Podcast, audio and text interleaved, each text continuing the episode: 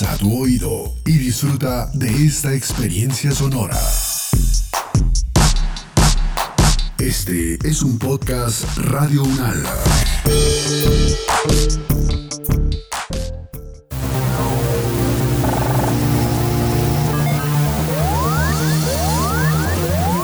Siete días en el mundo. Les damos la bienvenida al análisis UNAL 7 días en el mundo, una selección de las noticias que nos deja la semana del 11 de julio al 17 del año 2021. Iniciamos. Los conflictos, las relaciones entre los países, las elecciones presidenciales, regionales y legislativas, la conformación geopolítica del mundo, en un recorrido por los hechos más importantes de los últimos siete días. Siete días en el mundo. Gobierno colombiano está negando la realidad del informe CID, afirma Iván Cepeda. Colombia está renunciando a mucho más que las recomendaciones de la Comisión Interamericana de Derechos Humanos al responder con golpes de pecho y negación de la realidad. Cuando en el pasado hemos sido defensores vehementes de las instituciones internacionales, de la democracia y de la necesidad de que todos los países respeten los derechos humanos de los ciudadanos, ahora cómo vamos a dar debates en la Organización de Estados Americanos si nos cerramos frente a un informe bastante razonable como este que ha presentado la CID. Esto fue lo que hablamos con Iván Cepeda, senador de la República por el Polo Democrático Alternativo. ¿Qué nos puede decir sobre esa situación y el análisis que usted le hace al informe CID respecto a que el gobierno colombiano está negando la realidad? Bueno, el informe de la Comisión Interamericana de Derechos Humanos es un informe muy serio, que está muy bien sustentado, ha sido elaborado sobre cientos de testimonios, eh, sobre documentos que ha recogido la Comisión, videos, imágenes, grabaciones, y que se ha hecho no solamente sobre, como algunos quieren señalar, las conversaciones que hayan tenido los miembros de la Comisión que vinieron a Colombia, sino también con largas entrevistas que ha sostenido la Comisión Interamericana con el Estado y con distintas agencias e instituciones del Estado colombiano. Y la conclusión es, a mi modo de ver, eh, contundente. Es cierto, se han presentado hechos de violencia ajenos a la movilización social, pero en el centro eh, de ese informe está la violencia de origen estatal,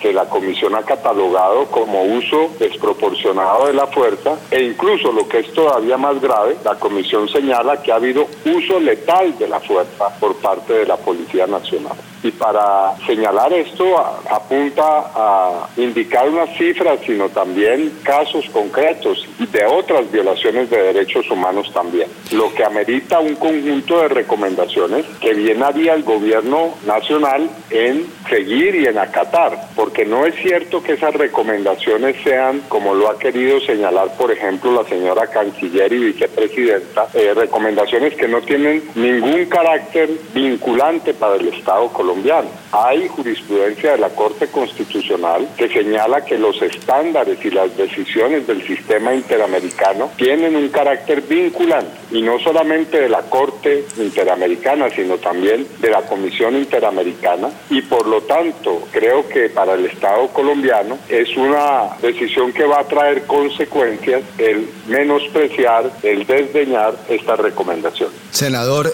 ¿piensa uno al, ver esto, le faltan dientes a la comisión para hacer aplicar estas cosas? Porque incluso yo recuerdo que en los días en que previos a que llegara la comisión al país, se hablaba de que, eso de que no iba a pasar nada, que era como una especie, entre comillas, de saludo a la bandera, porque pues iban a venir, iban a hacer un informe y hasta ahí. Bueno, yo, yo creo que lo que se impone no es solamente la reforma de la policía, yo creo que hay la necesidad de una reforma estructural de las fuerzas militares en Colombia, porque los hechos de, digamos, actividad mercenaria, pero muchos otros eh, que se han venido denunciando, la manera como opera la inteligencia militar, por ejemplo, eh, para mencionar solamente otro caso escandaloso, ameritan esa reforma que incluye al ejército, a la policía y en general a todas las fuerzas militares. Entonces, ese es un planteamiento que creo que debe ser completo, integral. Pero en segundo lugar, a mi modo de ver, es una muy mala pensar que estos informes internacionales no tienen un impacto. Fíjese usted, lo lo he mencionado en otras oportunidades, Colombia ha perdido el grado de inversión o de confianza en la inversión extranjera, lo cual es una decisión que va a tener hondas repercusiones en la economía. Eh, me parece que es erróneo pensar que esa baja de calificación obedece exclusivamente a factores económicos. Lo que está percibiendo la comunidad internacional sobre Colombia es que Colombia es un país inviable, no solamente desde el punto de vista económico, sino que por la situación de pobreza, de exclusión social que hay, agudizada por la pandemia, y porque no se atienden los reclamos a través del diálogo. Y en cambio sí de la fuerza y de la violencia, pues esa situación ha llevado a un contexto en el cual pues eh, eh, se toman las decisiones, por ejemplo, como eh, la de rebajar el índice de confianza en la inversión extranjera. Todo eso son asuntos que se perciben en la comunidad internacional de manera integral, así que puede ser que en lo inmediato el desconocimiento de las recomendaciones de la Comisión Interamericana no tenga un efecto visible, pero lo que es seguro es que sí configura una convicción en la Comisión de la comunidad internacional de que Colombia es un país violador de derechos humanos que desacata eh, los informes de la comunidad internacional en esta materia y que por lo tanto tiene una situación en la cual se imponen medidas como las que estamos viendo con relación a la protesta social. Senador Iván Cepeda, muchas gracias gracias por estar en el análisis UNAL. A ustedes muchas gracias, muy gentil. Siete días en el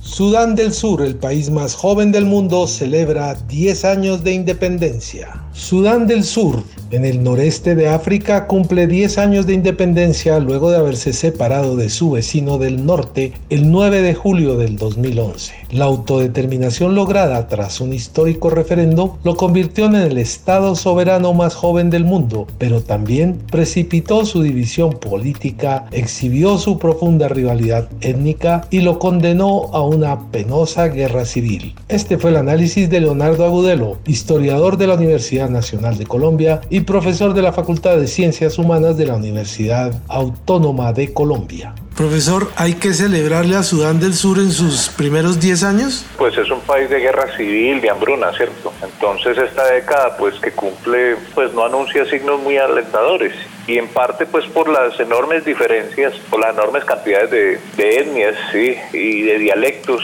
eh, en lo que antiguamente era Sudán, que quedó partido pues, en, pues por el plebiscito que, que, entró en vigencia el 9 de julio del 2011 y pues esa base, la base común, digamos, la, la base de, de, imaginario común pues parece no, no estar funcionando bien en este país. Precisamente usted acaba de decir, es un país que en estos 10 años ha tenido em, de independencia, ha tenido, pues es preocupante la situación de la hambruna, eh, la guerra civil, que, es, que, que tiene un, pacto de paz, pero que es muy frágil. Precisamente ese pacto de paz podría romperse en cualquier momento. ¿Cuál es, cuál es su lectura? ¿Cree, ¿Cree que de verdad es tan frágil que se pueda romper? Pues digamos los antecedentes como desde los antecedentes de Sudán del Sur son una guerra, pues una guerra, una guerra civil muy fuerte, pues entre 2005 y donde se le, se le da un cierto estatuto de autonómico frente pues Sudán del Norte con el presidente al-Bashir, pues por la intensa guerra que civil que se vivía, pues se le da un estatus, se le da una autonomía, su propia gestión y finalmente acaba en un plebiscito pues que, que le da la independencia fundamentalmente. Pero quedan los dos líderes, dos líderes militares, sí, pues el, presidente, los que comandaron el ejército de liberación del pueblo de Sudán sería pues el presidente Kir y el segundo hombre en, esta, en este ejército, eh, Riek Machar, quedaron en cargo el primero de presidente, el segundo de vicepresidente, pero esa convivencia, digamos, de unidad nacional y, pues, y la idea de que la paz traería la prosperidad y el desarrollo, pues no se cumplió, porque en diciembre del 2013, pues el presidente Salva Kiir denunció un golpe de Estado pues, por parte de, Rick Manchar y se abre una nueva guerra civil que costó pues la vida de 380 mil personas en un momento donde Colombia pues tiene una gran migración eh, forzosa dentro del país, el que le robaba el primer puesto en el mundo mundo, pues en, desplazamientos forzados interiores, era, era Sudán del Sur. Entonces, la base de todo este conflicto es un tema petrolero. Algunas provincias de Sudán del Sur son muy ricas en petróleo, pero pues es un país, eh, digamos, Sudán del Sur es un país sin costas y este petróleo tiene que transitar por Sudán del Norte. Entonces, pues esa fue la, la base del acuerdo de que las ganancias de las exportaciones petroleras serían pues al partir fundamentalmente. Pero esta diversidad de etnias, de dialectos, proyectos digamos, hay un grupo que durante la guerra civil eh, vivió en Cuba y se les conoce como los cubanos y hablan un perfecto español, por ejemplo, aumentando pues la diversidad idiomática y cultural. Entonces estos dos líderes lograron ser, pues a través de, una diplomacia internacional muy importante, donde intervino el Papa Francisco, que en unos retiros espirituales a los que se situó el presidente y el vicepresidente en el Vaticano en el 2019, le hizo un lavatorio de pies a los dos y, les besó los pies, pues acordaron un, un acuerdo de paz que empezó en febrero de 2020, pero que, que se rompe pues por las disputas burocráticas de los ministerios, los 16 ministerios y las gobernaciones de los distintos distritos de Sudán del Sur, totalmente. Entonces, pues esta línea cultural tan diversa no parece estar casando bien dentro de los cánones pues, de, la idea de los estados-naciones que practicamos en Occidente. Entonces, eso ha sido una causa del avivamiento del conflicto que tiene pues como el petróleo, Sudán del Sur depende brutalmente. El 98% de sus ingresos eh, tienen que ver con, la exportación petrolera. ¿no?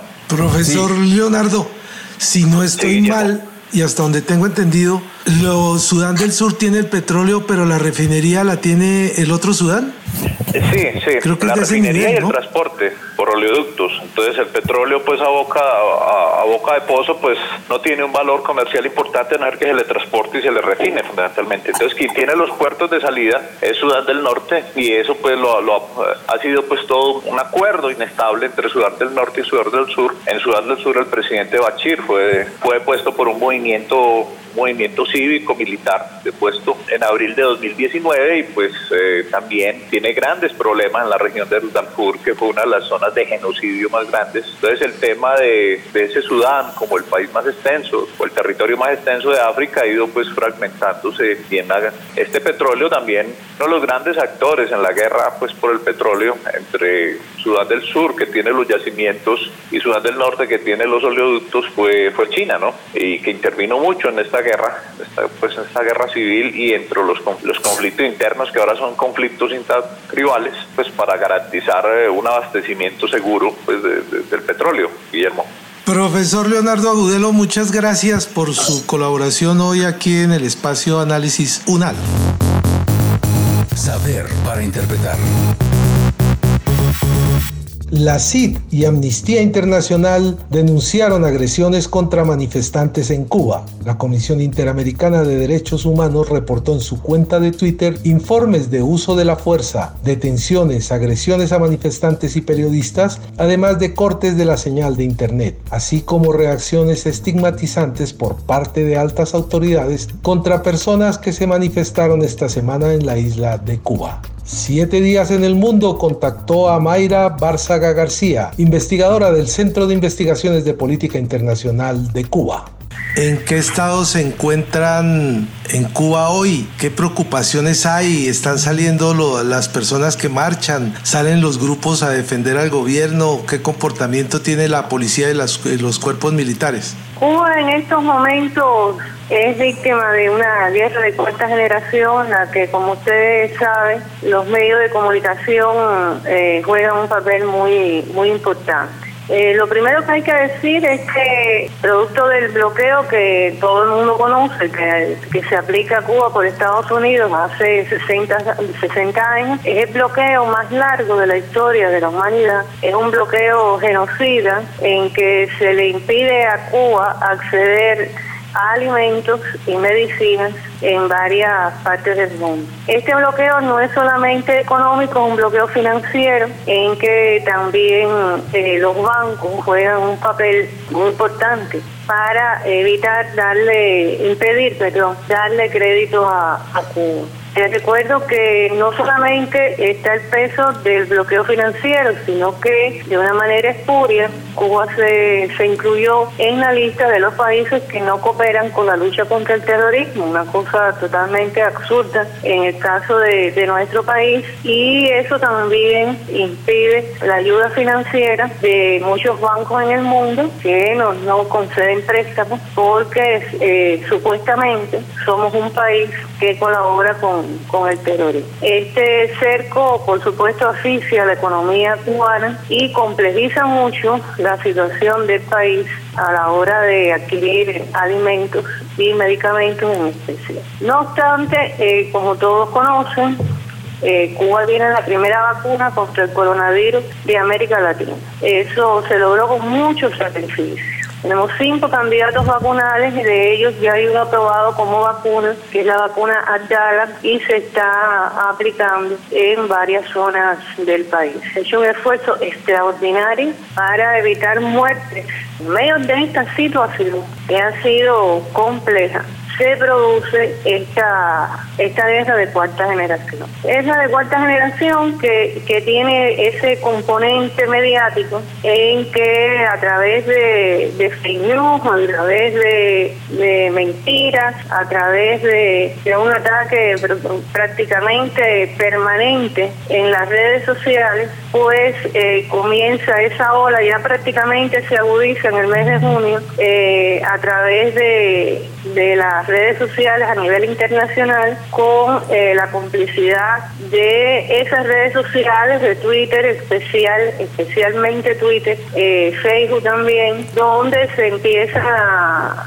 a plantear eh, tendencias que no salen precisamente de nuestro país, tendencias que, que parten de laboratorios en varias partes del mundo, especialmente en Estados Unidos, donde comienzan a, a decir que eh, Cuba eh, es Cuba, etcétera, etcétera. Eh, hay un punto importante que tocábamos al comienzo y que usted de alguna manera también eh, comenzó haciendo referencia y es la persecución que, que, se está dando eh, en el país en este momento, no solamente a la gente en la calle, sino a, sino a los periodistas, a los comunicadores. Y ayer se conoció de un caso de, de una corresponsal eh, europea, en este caso estamos hablando de, de Camila Acosta, ella es el corresponsal del diario ABC en Cuba, ella fue interceptada por varios agentes de la policía política sobre las 10 de la mañana hora local. Ella salía de su casa en compañía de su padre para hacerse una prueba PCR y detectar así la COVID-19. Estos agentes ingresaron en su domicilio eh, luego de, de, detenerla, hicieron un registro exhaustivo, se llevaron todos sus equipos de trabajo, incautaron inclusive un computador y ahora pues está la advertencia de que posiblemente pueda ser judicializada por delitos contra la seguridad del Estado, también por desorden público y desacato. ¿Cómo ve usted, eh, investigadora, esta situación de, de los comunicadores en Cuba? No solamente los locales, sino también los corresponsales. Hay muchas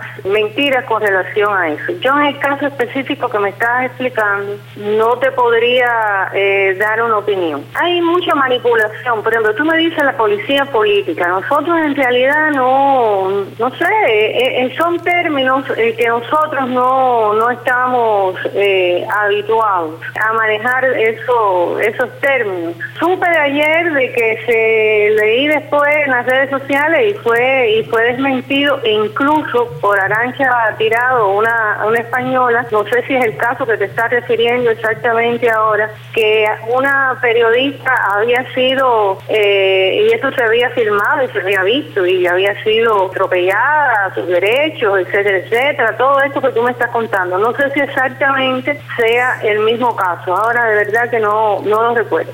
Pero la misma Arancha Tirado eh, eh, daba, eh, ofrecía pruebas de que había sido un montaje.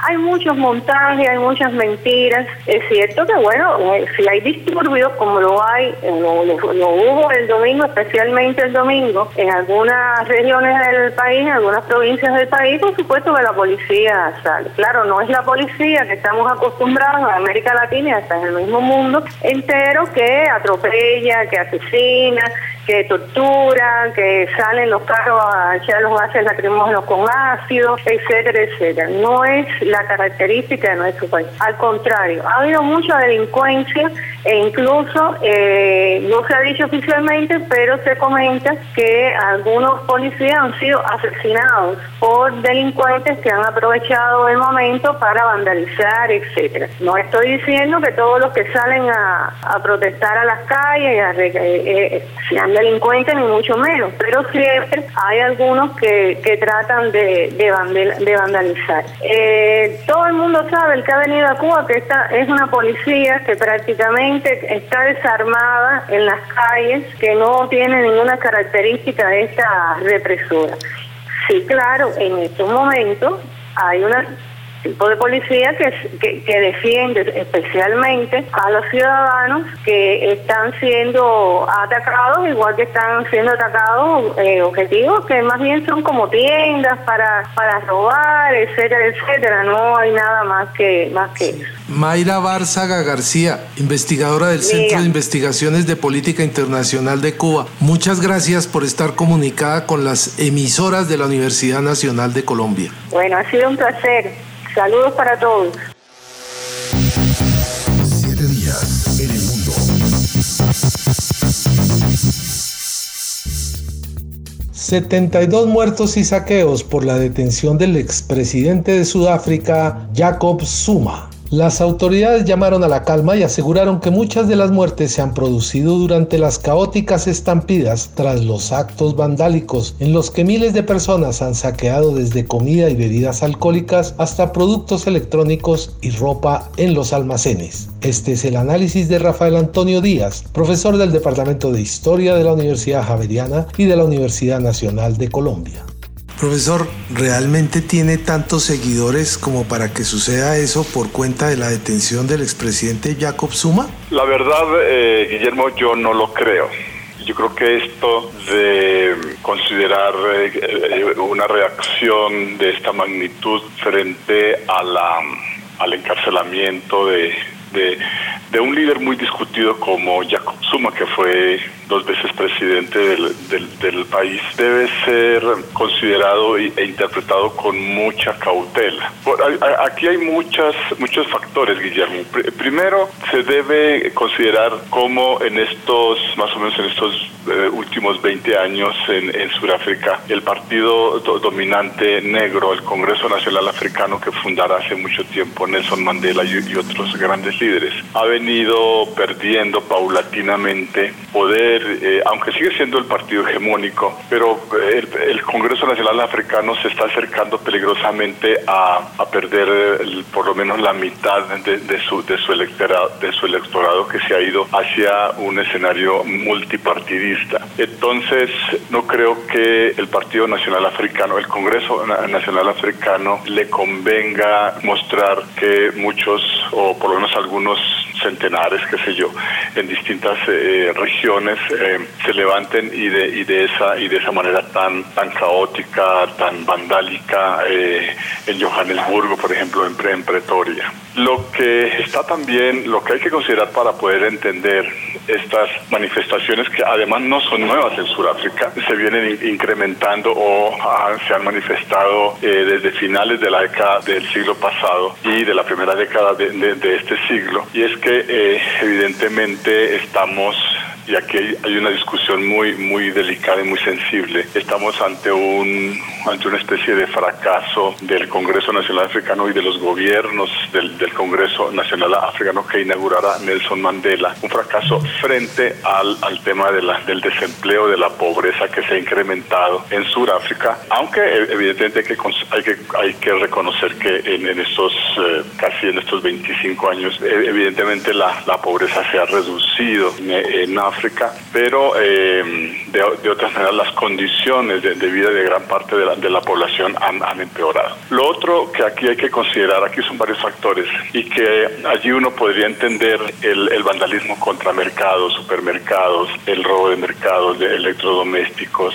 etcétera, etcétera, es posiblemente, y pues esta es una hipótesis, es posiblemente también una expresión, una reacción de personas de eh, comunidades que viven en condiciones muy difíciles, una reacción frente a lo que es la nueva, la nueva clase de ricos negros y la nueva clase media eh, eh, en Sudáfrica que de manera escandalosa se ha enriquecido a través de la corrupción, a través de, la, de las inversiones y de su asociación con grandes capitales. Yo creo, yo creo que aquí hay una reacción también en alguna medida de la, de la gente, una rabia de la, de la gente de ver cómo eh, bajo un gobierno negro se ha, se ha enriquecido tanta gente, el mismo Jacob Zuma, el actual presidente, quien es uno de los, de los, de los hombres más ricos de, de, de Sudáfrica, y particularmente contra la corrupción. La corrupción se ha incrementado de manera desaforada. De hecho, es uno de los lemas del, actual presidente y es esa lucha contra, contra la, la corrupción. Y quizás, eh, Guillermo, otro factor que hay que entender acá, que hay que considerar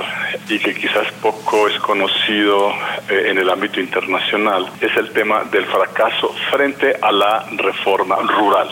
Sabemos que bajo la égida y el dominio del apartheid, la población minoritaria blanca, racista de los afrikaners o de los boers se apoderaron del mayor porcentaje de las mejores tierras en Sudáfrica a través de un proceso de desalojo y de despojo que incluso quedó consignado en muchos sentidos en la Constitución. Esta era una, una de las, de las eh, exigencias, digamos, de la lucha social contra el apartheid de los, por parte de los, de los movimientos pero yo creo que los, los gobiernos surafricanos de la, de la égida post-apartheid que inaugura Nelson Mandela en 1994 han fracasado en ese, en ese intento. No, no estoy diciendo que no se hayan hecho, digamos, eh, adjudicaciones, en fin, pero realmente estructuralmente la inequidad so, so, sobre la tierra continúa eh, en Sudáfrica y muchos expertos han dicho que allí, allí justamente esta nueva clase negra tiene la clave para resolver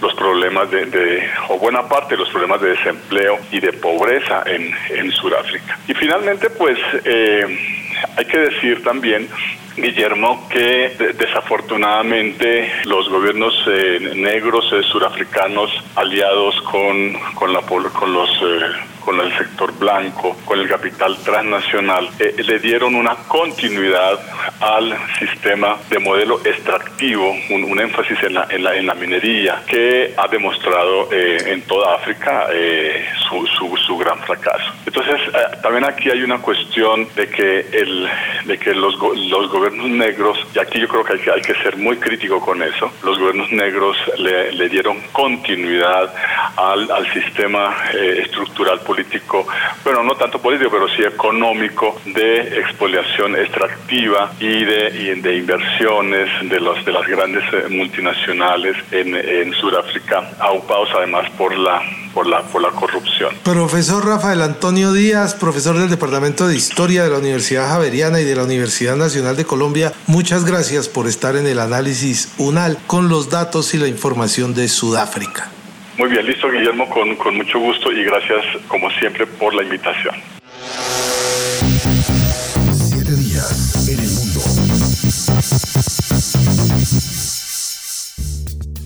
Primer ministro de Haití es calificado como presunto autor intelectual del asesinato del presidente Jovenel Moise. Recientemente se conoció nueva información desde Haití por el caso del magnicidio del presidente Jovenel Moise que involucra a varios exmilitares colombianos. Además, algunos medios nacionales aseguran que el primer ministro Claude Joseph, quien asumiría el poder de la isla tras la muerte del jefe de Estado, estaría involucrado en el crimen. Hablamos con Soraya Suinaga de Macei, internacionalista con maestría en seguridad y defensa nacional, docente universitaria en Venezuela. ¿Qué situación tan enrevesada para capítulos de varios tomos en libro y hasta para película, ¿no? Con varias versiones. Exactamente, exactamente, como una película de misterio de investigación, algo así, ¿no? Un thriller que llaman. Pero fíjate algo, este, quiero explicar este, lo que lo que estaban hablando en el, en el estudio, porque anoche la Policía Nacional de Haití negó que existía cualquier vínculo que relacionara al primer ministro interino Claude José con el asesinato del presidente eh, Jovenel Moisés. Es más, negó y desmintió el comunicado de, que eh, se publicó en Noticias Caracol y aseguró de que no hay ninguna relación este, que pueda vincular al, a Claudio Sepp con el, con el magnicidio. Pero para mí particularmente, y, dándole seguimiento a esta noticia, he visto que, oye, pienso que todos están en el ojo del huracán, todo, y más que todo internamente, aunque es una investigación internacional porque han contratado mercenarios, este, personas que se dedican a ese tipo de trabajo de nacionalidad colombiana, que pueden ser de cualquier otra nacionalidad, yo más bien veo que la situación, este, el marco de la investigación se da es más internamente que externamente, porque el presidente tenía muchos enemigos internos. Si bien vamos, este, el, presidente había disuelto el, el, Congreso, el Parlamento, había, este, estaba andando bajo decreto, tenía una cantidad de enemigos internos, ¿no? Entonces yo, yo ubico más bien el, eje del, interés de desaparición del presidente más presuntamente puede ser internamente, ¿no? Quería preguntarle precisamente eh, en torno a eso porque pues sí, se ha especulado mucho con, eh, con la participación pues de los colombianos en cuanto a que podría haber un interés, que aquí estuvo de visita el, eh, señor de la CIA y también el jefe de seguridad de Haití un mes antes de, del crimen del presidente. Y se especula alrededor de eso, se generan una serie de teorías, hipótesis y cosas, pero ¿qué interés podría tener un país, por ejemplo, como Colombia o incluso Estados Unidos en, en, matar a este presidente cuando Haití pues es, eh, y, todos lo sabemos, un país que está en una situación eh, lamentable donde aparentemente no hay nada que pudiera atraer el interés de, países o de otras o de otras naciones, ¿no? Efectivamente, eso que dices es cierto, Jairo, porque yo no cuando yo analizo y veo la situación y leo todo y trato de, de, vincular ciertos aspectos, no veo a Colombia este, en ningún momento interesada en esto. De hecho, el presidente eh, eh, eh, Jovenel, en una entrevista que le realizaron en el mes de febrero de este año, dijo que él tenía excelentes relaciones, por ejemplo, con los Estados Unidos. Estuvo excelentes relaciones con el antecesor, con Donald Trump y con Biden. Es decir, en ningún momento dejó, él, él más bien veía y decía que él estaba amenazado era por internamente, por la élite interna eh, haitiana, por la oligarquía haitiana. Es decir, él en ningún momento nombró agentes externos en esa entrevista. Siempre miraba hacia lo interno de, de Haití. Por eso es que me llama la atención que estén involucrando tantas, tantos actores cuando yo veo más bien que la situación se deje internamente. Ahora, eh, el, el eh, eh, si es, digamos, llama la atención mucho, a no ser que por el involucramiento de exmilitares colombianos estén tan interesados, pues llama mucho la atención que la policía colombiana esté como tan enterada y metida en la investigación cuando aquí hay tantas cosas que investigar y no avanzan, ¿no? Pero pues eso también es, eso es normal que pasa en los países, este Que más bien se, se involucran más en, en las cooperaciones internacionales que a veces en la misma investigar lo, lo, interno en los países. Eso pareciera que fuese una, una constante en los países que en vez de involucrarse en investigar las cosas internas se van hacia lo internacional. eso que usted dice es una constante en los países. Lo que no puede ser una constante es que los medios y los periodistas nos quedemos callados ante esas situaciones, ¿no? efectivamente, bueno, cuando hay democracia y hay libertad, eso se puede decir, ¿no? A veces no se puede, ¿no? Pero pienso que sí, que es bueno que no se callen las cosas y se hablen este tipo de, temas, ¿no? Pero lo que sí es cierto, Guillermo y Jairo, es que yo veo más el, el, el hecho de lo que está pasando con el tema del magnicidio del presidente más a, lo interno. Fíjense algo, es algo que llama la atención porque el presidente Jovenel, el 5 de julio, este, en el Twitter, en su Twitter, y ustedes lo pueden este, nombró a un nuevo primer ministro. ¿Y por qué no está ese nuevo primer ministro, que era Ariel Henry? Él nombró a Ariel Henry. De hecho, está el comunicado del presidente y está la hoja oficial donde él lo nombra como primer ministro y quien, a quien nombran es a Claude Joseph no nombran a Ariel. ¿Por qué dicen que no lo nombran? Porque no hubo un acto oficial, pero ¿cómo no va a haber un acto oficial si, si el presidente este lo asesinan el 7 de, de, de, julio? Entonces no pudo, no pudo haber un acto oficial. Entonces, ¿por qué nombran a este? Es decir, hay muchas cosas que no están muy claras en, en, en torno a lo que está pasando con, con esta investigación. De hecho, la Policía Nacional de Haití dijo anoche, cuando negó lo, esa vinculación que estaba haciendo el, la publicación colombiana, que, que hay una, una reunión, de hecho se está involucrando hasta República Dominicana, porque en, en, en, un hotel de República Dominicana se llevó supuestamente una reunión donde este, estaban dando las, los parámetros para, para, para, ese, para ese hecho. Vamos a ver cuándo solucionamos este rompecabezas de 5.000 piezas. Profesora Soraya Suinaga de Macei, muchas gracias por su presencia hoy acá en Radio UNAL. Gracias a ustedes por invitarme. Siete días en el mundo. Hasta aquí el recuento de algunas de las noticias que nos dejó esta semana. Nos escuchamos el próximo viernes con el análisis de los acontecimientos más importantes que ocurren cada semana.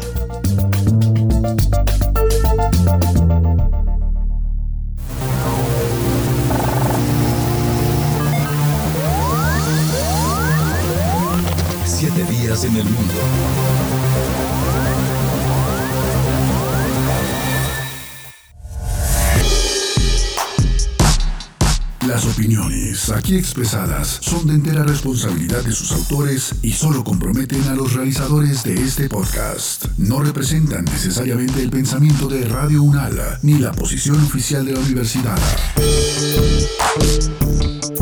Este y otros podcasts en nuestro sitio web podcast.unradio.unal.edu.co. Universidad Nacional de Colombia, proyecto cultural, científico y colectivo de nación.